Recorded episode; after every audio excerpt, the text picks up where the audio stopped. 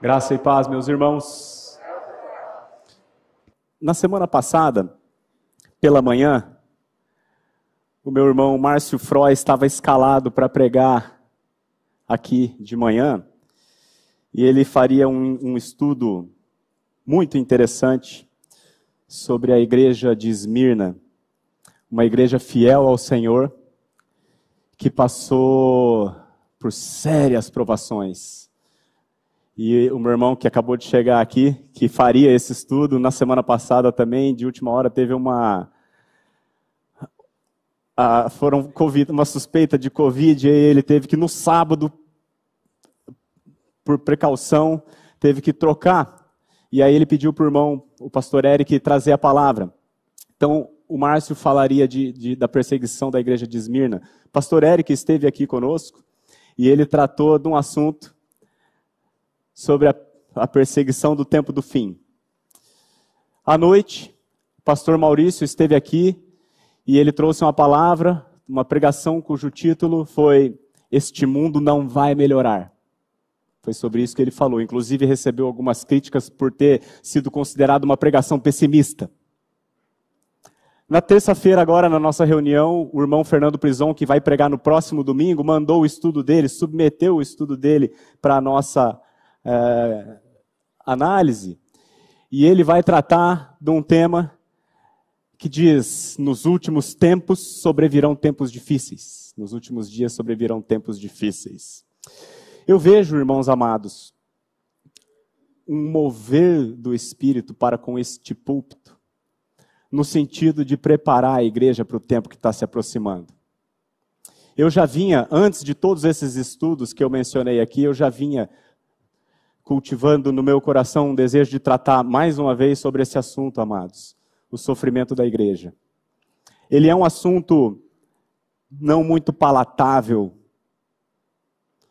não muito agradável de se ouvir, porém absolutamente necessário. Uma igreja que está firmada em fábulas irá sucumbir no tempo que se aproxima. Portanto, a nossa igreja, amados, precisa estar firmada na verdade da palavra de Deus. E é por meio dela, da palavra, que eu espero contribuir para o crescimento nosso como igreja. O texto que nós vamos estudar nessa noite, quem escreveu foi o apóstolo Pedro, na sua primeira epístola. A primeira epístola de Pedro foi destinada aos eleitos que são forasteiros. O propósito dessa epístola, irmãos, é o encorajar aquela igreja daquele tempo, a igreja do primeiro século, que estava prestes a passar por uma perseguição que o imperador Nero colocou. Nessa perseguição, amados, os irmãos que conhecem a história da igreja, sabem alguns detalhes. Por exemplo, crentes eram usados como combustível de postes para iluminar a cidade. Simplesmente porque eram crentes. E é para essa igreja que Pedro escreveu. E o texto que eu gostaria de meditar com os irmãos é 1 Pedro capítulo 3, versos 13 a 17. E se eu fosse dar um tema para esse trechinho das Escrituras que nós vamos meditar, eu diria que ele, ele trata do sofrimento injusto do cristão pela sua retidão. O cristão sofre injustamente por ser justo. E é sobre isso que eu queria tratar com os irmãos. Convido então a todos a abrir a palavra de Deus em 1 Pedro capítulo 3, versículos 13 a 17. Ora, quem é que vos há de maltratar, se fordes zelosos do que é bom? Mas ainda que venhais a sofrer por causa da justiça, bem-aventurados sois. Não vos amedronteis, portanto, com as suas ameaças, nem fiqueis alarmados.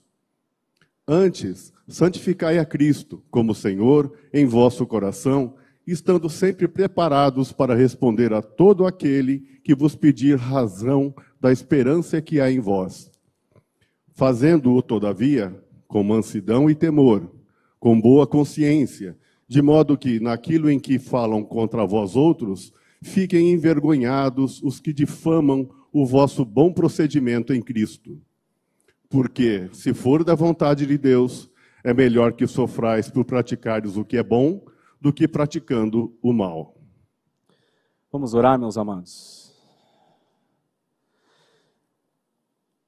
Pai amado, muitas vezes, ao olharmos para as circunstâncias que nos cercam e vendo a escalada das coisas que vem acontecendo, muitas vezes nós nos pegamos amedrontados, Senhor.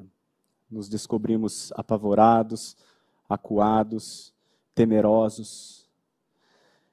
Mas nós pedimos a Ti nesse momento que por meio da Tua palavra o Senhor venha falar conosco como genuíno leite espiritual, Pai, usa a tua palavra para nos dar o crescimento, para que nós cresçamos, todos nós, no conhecimento de Jesus Cristo, para que nós possamos estar firmes para tudo que há de suceder e para que nós possamos, Senhor, ser uma igreja relevante nesse tempo que se aproxima. Pedimos isso, Senhor, com um único propósito: a glória do teu nome e a glória do teu filho Jesus Cristo. E é no nome dele que nós oramos a ti. Amém. Amém. Irmãos, eu gostaria então de convidá-los a meditar nessa porção das Escrituras. É um texto tão rico, meus irmãos. Quando eu, quando eu parei para para meditar e para trazer, a minha ideia era expor do versículo 13 até o 22. Mas à medida que a gente vai cavando, vai garimpando a palavra de Deus, vai saindo tanta coisa, tanta riqueza, amados, que eu achei por bem reduzir apenas quatro versículos, do 13 ao 17, cinco versículos. Mas que os irmãos vão ver tem muita coisa aqui para nós, meus amados. Então vamos lá, versículo 13. Ora, quem é que vos há de maltratar, se for de zelosos do que é bom? Ora, quem que vai fazer mal para você se você fizer só o bem? Essa é a pergunta. Ora, quem é que vos há de maltratar se fordes zelosos do que é bom? A resposta lógica, meus amados, é ninguém. O cara só faz o bem, é óbvio que ninguém vai fazer mal para ele. Mas na realidade a coisa não é bem assim. Não é assim que neste mundo as coisas funcionam. Como que Abel morreu? Por que motivo Abel morreu, amado? Porque ele foi zeloso do que é bom. Abel foi a Primeira Guerra Mundial. Não foi em 1914 a Primeira Guerra Mundial. A Primeira Guerra Mundial se deu no tempo de Caim e Abel porque existiam apenas quatro habitantes sobre o planeta: Adão, Eva, Caim e Abel. E nessa guerra, 25% da população mundial morreu. E Abel foi morto, sabe por quê, meus amados? Porque ele se reconheceu como pecador, buscou a Deus como pecador, arrependido, e Deus o recebeu. Foi por esse motivo que ele morreu. Os irmãos que estão fazendo a leitura da Bíblia passaram por José do Egito recentemente. José, na casa do Potifar, como mordomo da casa, a mulher do Potifar se assanhou com José. Mas José, sendo zeloso do que é bom, recusou a mulher. O que aconteceu com ele? Cadeia. Amados, sabe qual é o problema? É que este presente século não sabe discernir o que é verdadeiramente bom. Este mundo aqui desconhece o que é bom. Quando o jovem rico se aproximou de Jesus, chamou assim: Bom mestre, que farei eu para herdar a vida eterna? Jesus respondeu assim: Por que me chamas bom? Jesus perguntou para ele assim: Qual que é o teu conceito do que é bom? Você está enganado. Eu já usei esse exemplo anteriormente, vou usar de novo. Se, por exemplo, você, no seu trabalho, seu chefe chama você para um almoço de negócios com clientes importantes. E nesse almoço, você, antes de comer, você curva a sua cabeça e agradece a Deus pelo alimento. Você acha, amado, que isso vai passar batido? Tanto é que ninguém faz isso aqui. O mundo não sabe o que é bom. E se nós formos zelosos do que é bom, a lógica diria que ninguém faria mal para nós. Mas este mundo desconhece a lógica. A lógica deste mundo é perversa. Jesus Cristo, o único homem que nunca pecou, o único homem que existiu aqui que nunca fez mal a ninguém. O único homem que foi 100% do tempo 100% zeloso do que é bom. Qual foi o fim dele?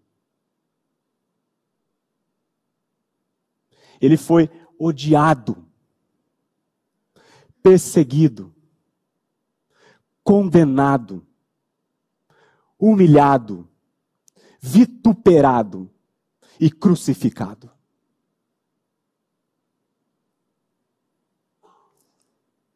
E um detalhe: quem fez isso com Jesus foram as pessoas consideradas boas pelo mundo. O que eu quero dizer para os irmãos é que a luz incomoda as trevas, porque a luz as expõe.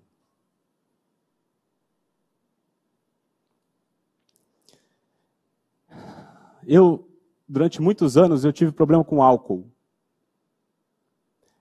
A minha mãe está aqui, passou noites orando para eu conseguir voltar para casa vivo.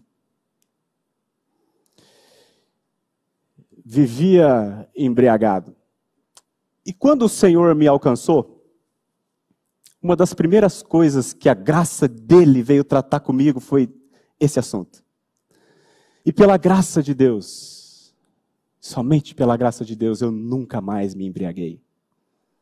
Agora, irmãos, vocês não têm ideia da quantidade de vezes que eu ouvi piadinha, chacota,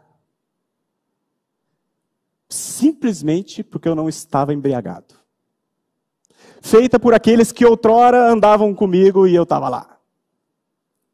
Em nenhum momento eu falei para eles, oh, você tem que parar de beber. Em nenhum momento eu falei, isso é pecado. E em nenhum momento eu falei, eu não estou bebendo por causa do Senhor. Não, eu simplesmente deixei de me embriagar, só. E o que aconteceu? E acontece até hoje. Piada, chacota. Porque a luz, irmãos, incomoda as trevas.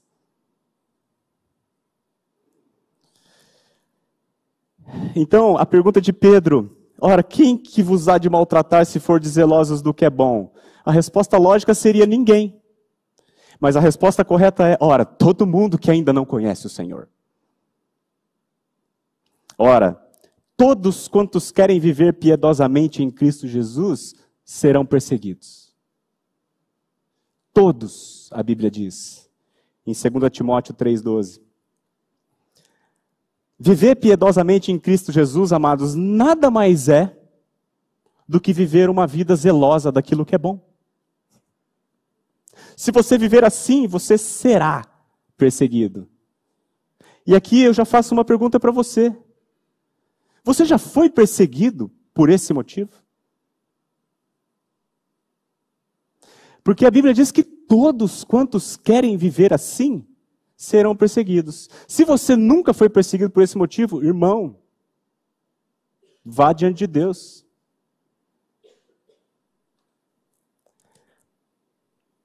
Versículo 14. Mas, ainda que venhais a sofrer por causa da justiça, bem-aventurados sois. Como assim? Olha o que Pedro está dizendo. Se você sofrer injustamente, considere-se feliz. O que ele está dizendo aqui? Eu vou explicar para os irmãos. A Bíblia diz que aquilo que nós chamamos de justiça, Deus considera como trapo de imundícia. A Bíblia diz em Romanos 3,10 que não há nenhum justo, nenhum sequer. Não há. Logo, se você foi perseguido por ter praticado justiça, é porque alguma coisa aconteceu. Somente, irmãos, um homem regenerado por Deus pode, de fato, praticar justiça. A regeneração, irmãos, é a obra mais poderosa que Deus faz aos seus eleitos, transformando pecadores injustos em filhos amados e justificados, amantes da justiça e zelosos do que é bom. Por isso é uma bem-aventurança quando você é perseguido pela justiça, porque se você produziu alguma justiça, isso é um sinal evidente de que Cristo está em você. Dar-vos-ei coração novo, diz o Senhor. Porei dentro de vós espírito novo. Tirarei de vós o coração de pedra e vos darei um coração de carne. Porei dentro de vós o meu espírito. Depois que eu fizer tudo isso, eu farei com que vocês andeis nos meus juízos. Andeis guardeis os meus estatutos e os observeis. Isso é regeneração. Isso é novo nascimento. Isso é salvação. O profeta Jeremias diz assim: Essa é a aliança que firmarei com a casa de Israel depois daqueles dias, diz o Senhor. Na mente lhes imprimirei as minhas leis, e também no coração lhes inscreverei. A regeneração, amado, é a troca de natureza. Um pecador injusto sendo feito justo e amante da justiça e de tudo que é bom. E esse pecador agora, com uma nova natureza, ele continua vivendo num mundo que jaz no maligno, que é pura treva. E onde ele vai com a sua luz, ele incomoda as trevas e por isso ele é perseguido. Logo, ele é bem-aventurado. Entendem, irmãos? E essa obra aconteceu lá na cruz do Calvário. Jesus Cristo, na semana em que seria crucificado, ele disse: Eu, quando for levantado da terra, naquela cruz, atrairei todos a mim mesmo. Isso dizia ele, significando de que gênero de morte haveria de morrer. Naquela cruz ele nos atraiu, o nosso velho homem. Nós morremos juntamente com ele. E quando Deus o ressuscitou pela glória do Pai, nós fomos ressuscitados juntamente com ele em novidade de vida.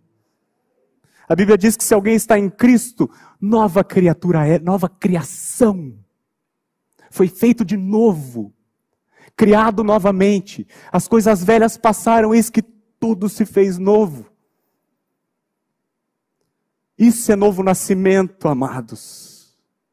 A obra mais poderosa que Deus realiza na terra, muito mais poderosa do que a criação, é a recriação do homem, que ele fez na cruz de Cristo. O pecador injusto e o indigno injusto foi feito justo em Cristo Jesus. Aquele que não conheceu o pecado, Jesus Cristo, Deus o fez pecado por nós para quê? Para que nele fôssemos feitos o quê? Justiça de Deus. Por isso, ainda que venhais a sofrer por causa da justiça, bem-aventurados sois. Esse é o raciocínio. Na regeneração, o homem é tornado uma nova criatura que ama a justiça.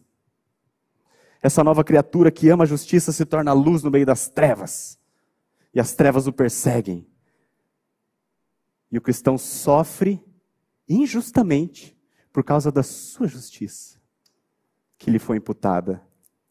Logo, sofrer por causa da justiça é uma evidência da sua regeneração. Veja as palavras do próprio Senhor Jesus, Mateus 5, de 10 a 12. Bem-aventurados os perseguidos por causa da justiça, porque deles é o reino dos céus. Bem-aventurados sois quando por minha causa vos injuriarem e vos perseguirem e mentindo disserem todo o mal contra vós. Regozijai-vos e exultai, porque é grande o vosso galardão nos céus, pois assim perseguiram aos profetas que vieram antes de vós. Irmãos, bem-aventurados os perseguidos por causa da justiça, porque deles é o reino dos céus. Se você for perseguido, amado, pela tua retidão que Cristo te deu, regozijai-vos e exultai, porque é grande o vosso galardão nos céus. Bem-aventurados sois. O mesmo Pedro, ele disse, na mesma epístola, só que no capítulo 4, 14, olha o que ele diz, a mesma coisa. Se pelo nome de Cristo sois injuriados, bem-aventurados sois, porque sobre vós repousa o Espírito da glória e de Deus. Irmão, se você é do Senhor, você será injuriado. Cada vez mais. Mas quando isso acontecer, saiba que você é um bem-aventurado, porque sobre ti repousa o Espírito da glória e de Deus. Paulo diz que vos foi concedida a graça, a graça de padecerdes por Cristo, e não somente de crerdes nele. Entendeu? Padecer por Cristo é uma graça, porque te relembra da tua nova situação. Você já experimentou a graça de padecer por Cristo, amado? Ou ainda não? A segunda metade do versículo do nosso texto, 1 Pedro 3, 14, parte B, e pode ler metade do 15 também. Não vos amedronteis, portanto, com as suas ameaças, nem fiqueis alarmados. Antes, santificai a Cristo como Senhor em vosso coração, estando sempre preparados para responder a todo aquele que vos pedir razão da esperança que é em vós. Pedro escreve para aquela igreja assim: Não vos amedronteis, porque aquela igreja estava com medo. E com razão, irmãos. Aquela igreja do tempo de Roma todo o império, o mundo romano participava de muitos ritos pagãos, idolatria de muitos deuses, adoração a César como Deus. E os cristãos eram chamados de ateus, porque eles se recusavam a adorar aqueles deuses, se recusavam a adorar o imperador. Então eles eram chamados de ateus. E porque eles eram zelosos do que é bom, eles foram duramente perseguidos, como eu já pincelei aqui para os irmãos no começo. Viraram tocha. Foram jogados no Coliseu para as feras comerem e o povo dar risada. E é para essa igreja que Pedro escreve: Não vos amedronteis com as suas ameaças, nem fiqueis alarmados Antes, santificai a Cristo como Senhor em vosso coração. Irmãos, vou trazer esse texto para o nosso tempo, porque o governo do anticristo está chegando. O César, o Nero, é apenas um tipo de anticristo que ainda não veio, mas virá. Há muitas evidências da chegada desse anticristo, irmãos. Não estou aqui para dar data, não quero fazer isso, quero apenas preparar o espírito dos irmãos para esse tempo que há de vir. Veja o agigantamento do Estado. Veja, meus irmãos, o cerceamento das liberdades. Veja o aumento do controle. Eles têm todas as informações acerca da tua vida. Eles quem? Sei lá. Veja, irmãos, a conquista em massa das mentes das pessoas.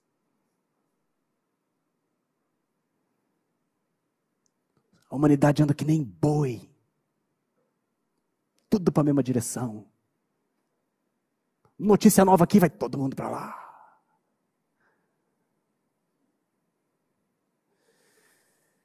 Quando eu vejo essas coisas todas, meus amados, muitas vezes eu me pego amedrontado, cabreiro, receoso, temeroso. E se esse é o seu caso, essa palavra é para mim e para você. O que, que nós precisamos saber acerca deste governo, desse anticristo, irmãos? Não é o assunto de hoje, eu só vou dar uma. Primeiro, que ele está chegando. Os sinais do, dos tempos que Jesus nos deu estão mostrando isso claramente. Guerras e rumores de guerras. Epidemias revoluções. Está em Lucas 21, e Mateus 24 e Marcos 13. Revoluções. Pega as revoluções, irmãos. Pega a revolução da internet. Rede social existe há 10 anos. Olha o estrago que ela fez até agora. Pega a revolução ideológica, amados. As revoluções sexuais. A revolução moral tudo acontecendo numa velocidade que a gente nunca viu antes. E a multiplicação da iniquidade, então, amados? Você não vê isso? E o esfriamento do amor? O amor está esfriando, irmãos. Se os irmãos veem isso, o mundo está cada vez mais louco.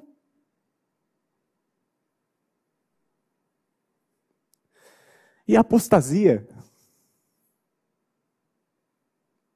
Igrejas lotadas, evangelicalismo crescendo e ninguém nem sabe o que é o evangelho. Adoram outra coisa. Segunda coisa que nós precisamos saber acerca do anticristo, ele será adorado. Veja bem, a Bíblia diz que ele será adorado. Não é que ele vai ser temido apenas. Ele será adorado. Adorá-la-ão todos quantos não têm o nome escrito no livro da vida. Ele vem, irmãos, não por coerção, mas por sedução e engano. E com todo o prodígio da mentira é o aparecimento do iníquo. Engano. E as pessoas caem. Eu penso assim, ele virá, irmãos, como um grande homem, sedutor, que enganará e será adorado, porque ele vai trazer, aspas, a solução de todos os problemas. Eu penso que se uma picada, um imunizante, já foi alvo de grande adoração. E aqui quero só fazer uma ressalva. Não estou aqui fazendo juízo de valor. Não quero falar sobre esse assunto. Mas se essa vacina já foi alvo de verdadeira veneração e adoração, você imagina quando vier este cara? Será adorado, meus amados. Hoje, uma pessoa que opta por não se vacinar, ele é tido como um débil mental. Ele é tido como um retrógrado, como um negacionista. Ou alguém que não ama o próximo. Ou alguém que não é digno de desfrutar dos mesmos direitos. Eu ouvi em roda de família. Para mim, cara que não vacina não pode estar tá aqui.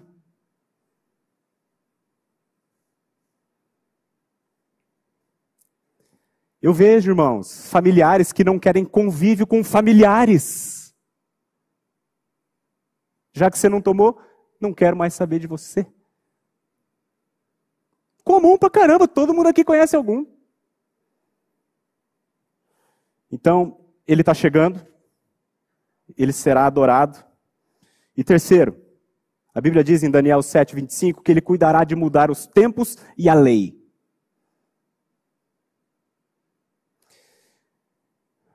No mundo do anticristo, o relativismo subjetivo prevalece sobre o absoluto.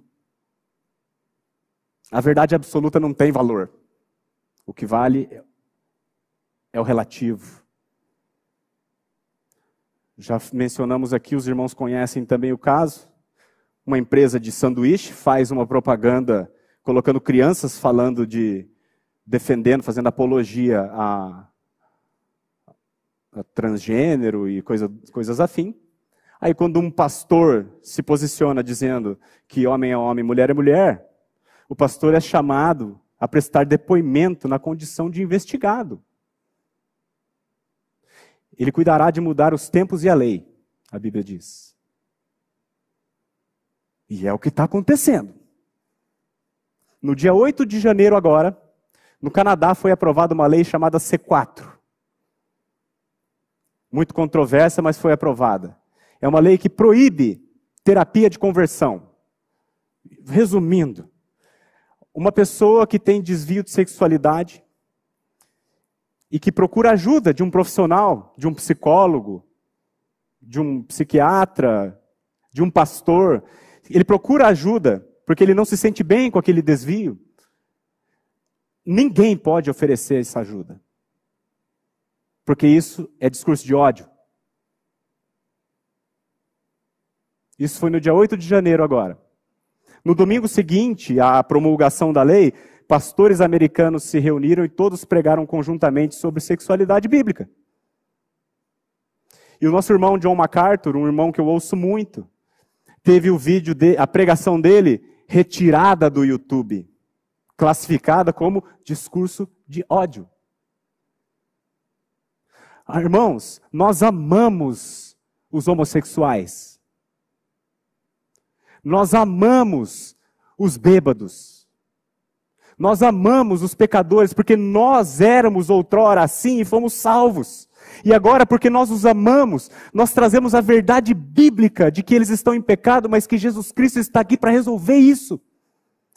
Nós somos os únicos que de fato amamos essa turma. Mas o mundo diz que nós somos, odiamos eles. Entende, irmãos? O tempo que nós estamos.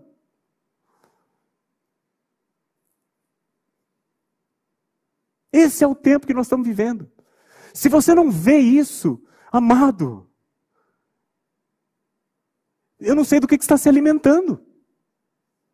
Porque esse é o tempo que nós estamos vivendo. Como eu já disse, não se trata de ideologia de gênero porque todos os gêneros são livremente aceitos. O L, G, o G, o B, o T, o Q, o I, o mais. Só não pode o bíblico. Você falar que homem é homem, você odeia.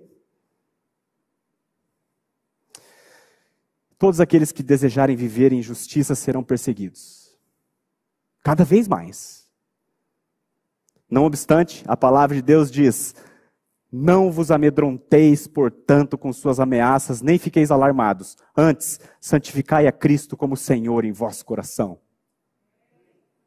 Não vos amedronteis, irmãos. E eu quero mostrar um exemplo bíblico. Volta do 14 de novo, por favor, André. Então, quando ele diz ali assim: Não vos amedronteis, portanto, com as suas ameaças, nem fiqueis alarmados. Próximo. Antes, santificai a Cristo como Senhor em vosso coração. O que é isso? O que significa isso? Não se amedrontar, mas santificar a Cristo no coração. Achei uns irmãos na Bíblia, e nós vamos ler na Bíblia esses irmãos. que agiram perfeitamente conforme a palavra a orientação de Pedro aqui. Eu vou tomar a liberdade de ler esse texto, irmãos. Daniel capítulo 3. É um texto longo, mas pela graça de Deus, a nossa comunidade é uma, uma comunidade que gosta de Bíblia. Porque se fosse em muitas outras, se eu lesse cinco versículos, metade ia dormir. Coisa mais insana, mais insensata que eu já vi é um crente que não gosta de, de Bíblia. Então eu vou ler aqui quase que o capítulo todo, é uma narrativa, não vou gastar tempo nele, eu só vou ler para que os irmãos de, ouçam a palavra de Deus falar com os irmãos.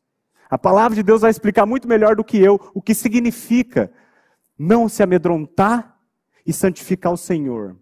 O texto diz assim, vou até tomar uma água aqui, irmãos. O texto diz assim: O rei Nabucodonosor, e aqui você entenda, rei Nabucodonosor, como Nero e muitos outros, como Hitler, são tipos do anticristo. Faraó, tá? O rei Nabucodonosor fez uma imagem de ouro que tinha 60 côvados de altura e 6 de largura. Levantou-a no campo de Dura, na província da Babilônia. Então, o rei Nabucodonosor mandou ajuntar os sátrapas, os prefeitos, os governadores, os juízes, os tesoureiros, os magistrados, os conselheiros e todos os oficiais das províncias. Ou seja, ele reuniu aqui o executivo, o legislativo, o judiciário, os poderes econômicos, as autoridades e os formadores de opinião. Reuniu essa turma toda para que viessem à consagração da imagem que o rei Nabucodonosor tinha levantado.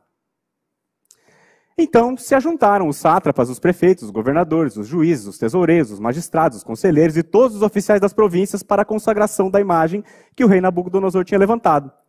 E estavam em pé diante da imagem que Nabucodonosor tinha levantado. Ok? Nisso, o arauto, e aí esse arauto aqui, amados, para mim, ele é um tipo do falso profeta. Apocalipse 12, 13 mostra a trindade satânica. Certo? No capítulo 12 tem o dragão, que é Satanás, e no 13 tem os seus dois servos. A besta que surge do mar, que é o anticristo, e a besta que surge da terra, o falso profeta.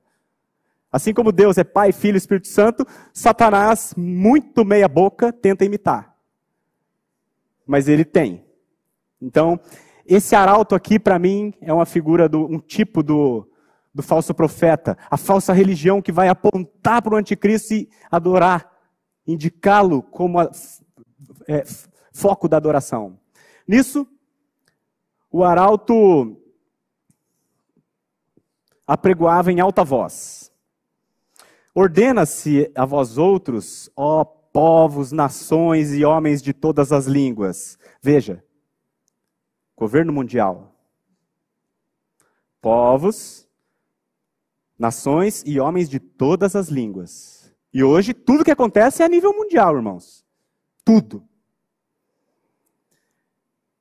No momento em que ouvirdes o som da trombeta, do pífaro, da harpa, da cítara, do saltério, da gaita de foles e de toda sorte de músicas, veja, é um ambiente festivo. Ele não põe metralhadora na cara de todo mundo e manda adorar, não. Ele faz uma grande festa. Quando vocês ouvirem todos esses instrumentos, tudo, festa, diversão, então vos prostrareis e adorareis a imagem de ouro que o rei Nabucodonosor levantou. Qualquer que se não prostrar e não adorar, será no mesmo instante lançado na fornalha de fogo ardente. Portanto, quando todos os povos, todos os povos, todos os povos, ouviram, inclusive Israel, tá?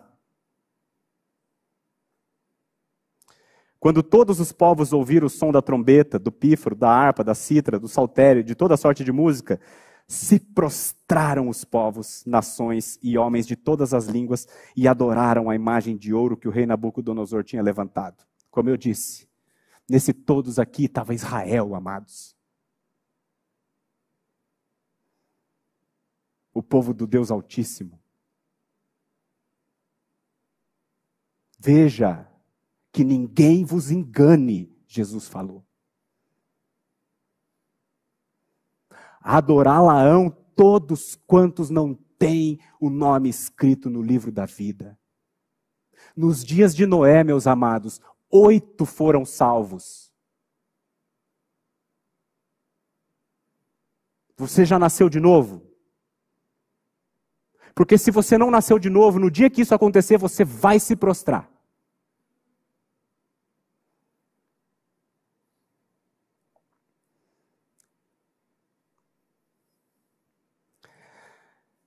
Portanto, ah, já li esse aqui. Oito. Ora, no mesmo instante, veja, no mesmo instante, se chegaram alguns homens caldeus e acusaram os judeus. Sabe o que é isso aqui? Controle social. Você será controlado pelo seu par, não apenas pelo Estado. No mesmo instante, chegaram alguns caldeus e acusaram os judeus. Disseram ao rei Nabucodonosor: Ó oh, rei, vive eternamente. Puxa saco. Tá vendo? Bajulador, adorador da besta. Tu, ó rei, baixaste um decreto pelo qual todo homem que ouvisse o som da trombeta, do pífaro, da harpa, da cita, do, do saltério, da gaita de foles e de toda sorte de músicas, essa grande festa que o Senhor fez para nós, deveria se prostrar e adoraria a imagem de ouro. E qualquer que não se prostrasse, não adorasse, seria lançado na fornalha de fogo ardente. Há uns homens judeus que tu constituíste sobre os negócios da província da Babilônia, Sadraque, Mesaque e Abdinego. Estes homens, ó rei, não fizeram caso de ti. A teus deuses não servem, não adoram a imagem de ouro que levantaste. Então, Nabucodonosor, irado e furioso, mandou a chamar a Sadraque, Mesaque e Abdinego. E trouxeram a estes perante o rei. Falou Nabucodonosor e lhes disse: É verdade, ó Sadraque, Mesaque e Abdinego, que vós não servis a meus deuses, nem adorais a imagem de ouro que levantei? Agora, pois, estáis dispostos, segunda chance. Agora, pois, estáis dispostos. E quando ouvirdes o som da trombeta, do pífaro, da cita, da harpa, do saltério, da gaita de foles, prostrai-vos e adorai a imagem que eu fiz. Ou seja, participem da maravilhosa festa que eu estou promovendo. O mundo inteiro está desfrutando, só falta vocês. Porém, se não a adorardes, sereis no mesmo instante lançados na fornalha de fogo ardente. E quem é o Deus que vos poderá livrar das minhas mãos? Ele falará com insolência, como já tem falado. Aí aqui, meus amados, vamos entender o que Pedro quis dizer que esses irmãos cumpriram. Responderam Sadraque, Mesaque e Abdinego ao rei: Ó oh, Nabucodonosor, quanto a isso, não necessitamos de te responder. Se o nosso Deus a quem servirmos quer livrar-nos, ele nos livrará da fornalha de fogo ardente das tuas mãos, ó rei. Se não, fica sabendo, ó rei. Acho que ele devia ter falado assim: fica sabendo, ó reizinho, que não serviremos a teus deuses, nem adoraremos a imagem de ouro que levantaste. Isso, irmãos, é o que significa o que Pedro quis dizer. Não vos amedronteis com, a, com as suas ameaças, antes santificai a Cristo no vosso coração. Agora, na sequência do texto, nós vamos ver os resultados de santificar a Cristo no vosso coração. E eu quero mostrar os resultados sob dois pontos de vista: o ponto de vista terreno e o ponto de vista espiritual. Primeiro para o terreno, versículo 19. Então, Nabucodonosor se encheu de fúria e, transtornado o aspecto do seu rosto contra Sadraque, Mesaque e Abdinego, ordenou que se acendesse a fornalha sete vezes mais do que se costumava. Ordenou aos homens mais poderosos que estavam no seu exército que atassem a Sadraque, Mesaque e Abdinego e os lançassem na fornalha de fogo ardente.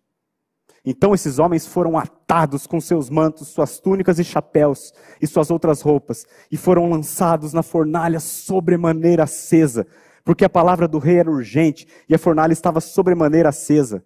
As chamas do fogo mataram os homens que lançaram de cima para dentro a Sadraque, Mesaque e Abdinego.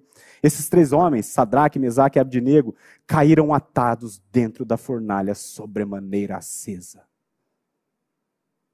É isso que vai acontecer neste mundo aqui. Quando você santificar a Cristo no seu coração. Saiba disso. Alinhe a sua expectativa se você é um cristão, de fato. Mas agora, irmãos, a história não acaba aqui. Eu vou ler o restinho. Eu quero mostrar a realidade do ponto de vista espiritual para a igreja. Versículo 24. Então, o rei Nabucodonosor se espantou e se levantou depressa e disse aos seus conselheiros: Não lançamos nós três homens atados dentro do fogo? Responderam ao rei: É verdade, ó rei. Tornou ele e disse: Eu, porém, vejo quatro.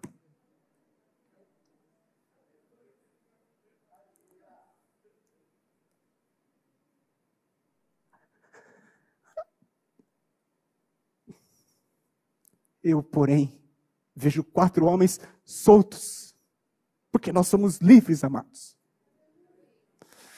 que andam passeando dentro do fogo, sem nenhum dano. E o aspecto do quarto é semelhante ao filho dos deuses. Sabe quem é esse quarto aqui? É aquele que disse assim: Eis que estou convosco todos os dias até a consumação do século.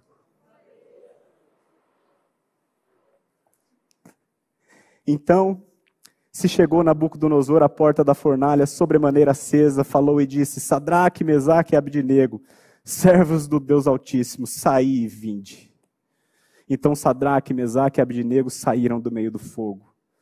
Ajuntaram-se os sátrapas, os prefeitos, os governadores, os conselheiros do rei, ou seja, todo mundo vai ver a nossa salvação. E viram que o fogo não teve poder algum sobre os corpos desses homens, nem foram chamuscados os cabelos da sua cabeça, nem os seus mantos se mudaram, nem cheiro de fogo passara sobre eles. Jesus diz assim: Não temais os que matam o corpo e não podem matar a alma. Temei antes aquele que pode fazer perecer no, inferno tanto a alma como o corpo. Quem que vocês estão temendo? Quem que eu estou temendo? O irmão Matthew Henry, que viveu no século XVII, escreveu assim: Os cristãos não têm motivos para temer as ameaças ou a raiva de qualquer um dos seus inimigos. Os inimigos dos cristãos são, na verdade, inimigos do próprio Cristo. A face de Deus está contra eles. Seu poder está acima do deles e eles são objetos da sua ira. Portanto, não podem fazer nada a você sem a permissão de Deus. Assim sendo, não se preocupe com eles. Não vos amedronteis, é o que Pedro está dizendo. Pode voltar lá, André. Não vos amedronteis, portanto, meus amados, com as suas ameaças nem fiqueis alarmados, antes santificai a Cristo como Senhor em vosso coração, estando sempre preparados para responder a todo aquele que vos pedir razão da esperança que há em vós. Qual é a razão da esperança que há em nós? Pedro está dizendo que todo cristão deve estar sempre preparado para dar a razão da esperança que há em nós. Se eu chamar alguém aqui, alguém daria? Tem um microfone aqui. É difícil, né, irmãos? Isso é para vocês terem misericórdia do pregador também. Pra vocês como é difícil vir aqui na frente. Irmãos, qual era a razão da esperança de Sadraque, Mesaque e Abdinego? A Não, a nossa esperança é que o fogo vai apagar. Eu vejo a gente assim, muito cristão, dizendo assim: não, eu tenho fé, eu tenho fé que a Covid vai passar. Eu tenho fé que eu vou vencer. Amados, a razão da esperança de Sadraque, Mesaque e Abdinego era a certeza da vida eterna. Era a ressurreição dos mortos. Essa é a razão da nossa esperança. A razão da nossa esperança, meus amados, é que Deus amou o mundo de tal maneira que deu seu Filho unigênito para que todo aquele que nele crê não pereça, mas tenha vida eterna, e nós cremos. A razão da nossa esperança é que, justificados, pois, mediante a fé, nós temos paz com Deus. A razão da nossa esperança é que agora nenhuma condenação há para os que estão em Cristo Jesus. Essa é a razão da nossa esperança, amados. Ah, eu tenho fé que o Covid vai passar. Não vai! Se a nossa esperança em Cristo se limita apenas a essa vida, nós somos os mais infelizes de todos os homens.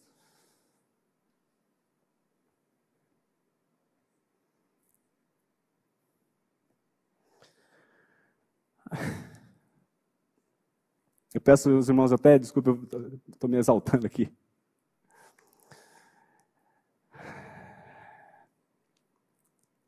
A razão da nossa esperança é o perdão absoluto de pecados. A razão da nossa esperança, irmãos, é que Deus nos amou de tal maneira que Ele entregou seu próprio filho para morrer por nós.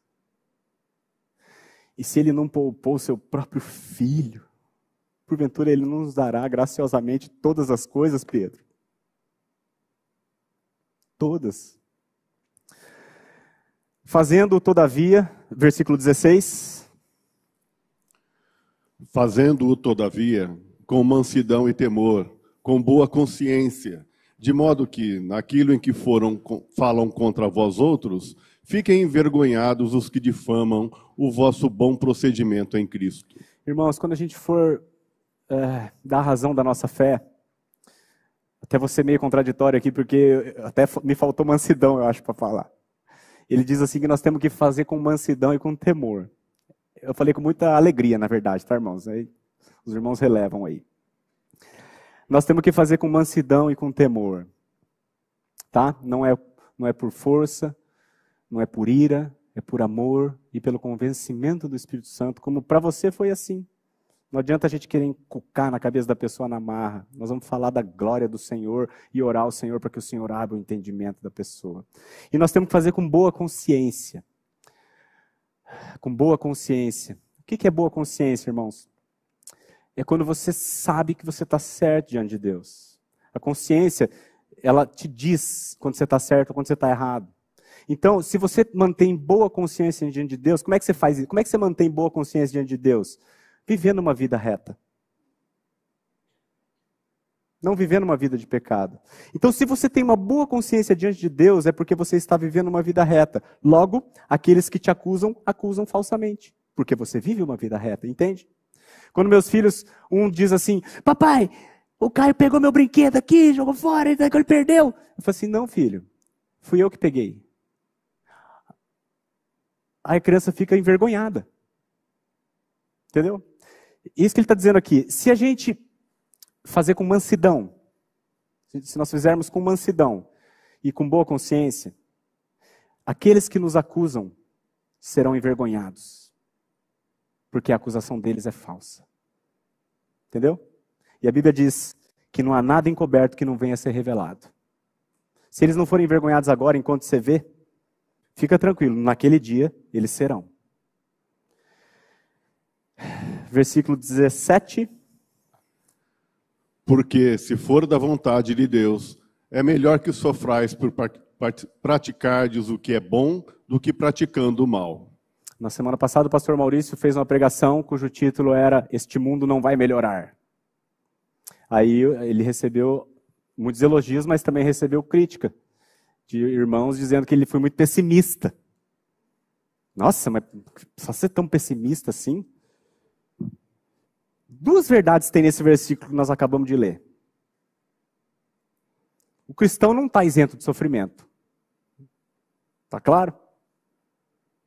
E tem uma segunda verdade: que por vezes o cristão vai sofrer injustamente porque é a vontade de Deus.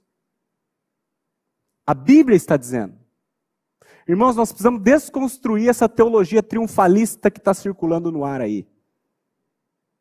Essa teologia de que Deus está aqui para resolver os seus problemas, Deus está aqui para te abençoar. Deus está aqui para te. Não, meus amados. A teologia bíblica, é: no mundo tereis aflições. Jesus disse. Jesus disse. Mas tem de bom ânimo, porque eu venci o mundo. Essa é a teologia que nós precisamos acertar. Alinhe a sua expectativa com relação ao seu cristianismo. Não é conto de fadas. A glória está no porvir. O Filho de Deus, como é que foi a vida dele aqui? Foi light? Só vitória? Foi cruz, amados. O movimento do Evangelho é um movimento de descida para depois subir. Nós estamos aqui embaixo ainda, nós vamos descer mais ainda. Depois vem a vitória, que já está ganhando. Porque em Cristo nós somos mais que vencedores. Então, irmãos, peço desculpa por ter extrapolado o tempo. Eu quero só sumarizar o assunto que nós tratamos aqui. Nós, nós vimos aqui na palavra de Deus que, pela lógica, se nós formos zelosos do que é bom, ninguém há de nos maltratar. Mas, como nós vivemos num mundo cuja lógica é perversa, nós seremos sim maltratados e cada vez mais por conta da justiça. Outra coisa que nós vimos aqui, que se nós viermos a sofrer injustamente por termos sido justos, isso não é motivo de tristeza, muito pelo contrário. É uma bem-aventurança, porque só quem creu no Senhor tem esse privilégio, e teu é o reino dos céus. Terceiro, nós não devemos temar, temer as ameaças que virão. E elas virão. Antes, nós devemos santificar a Cristo como Senhor no nosso coração. Ele está acima de tudo e de todos. Quarto, a razão da nossa esperança não está em nada terreno, mas na redenção que nós temos em Cristo Jesus. Nós devemos andar com boa consciência, amados. Que significa levar uma vida digna diante de Deus, para que aqueles que nos acusam sejam envergonhados naquele dia.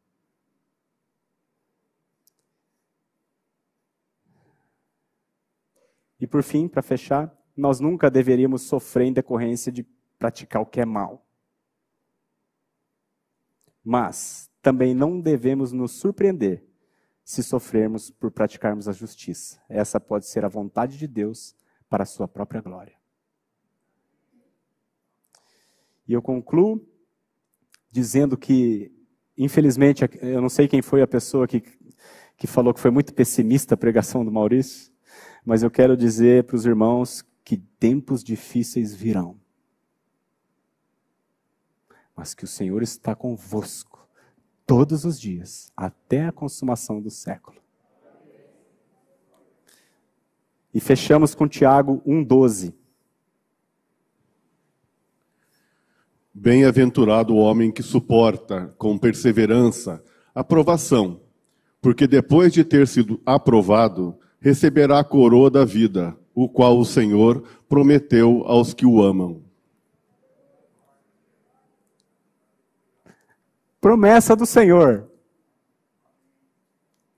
Bem-aventurado o homem que suporta com perseverança a aprovação, porque depois de ter sido aprovado, receberá a coroa da vida, a qual o Senhor Jesus, que morreu por você, prometeu aos que o amam. Eu amo o Senhor Jesus e você. Irmãos, que o Senhor nos abençoe no tempo do fim, em nome de Jesus. Amém.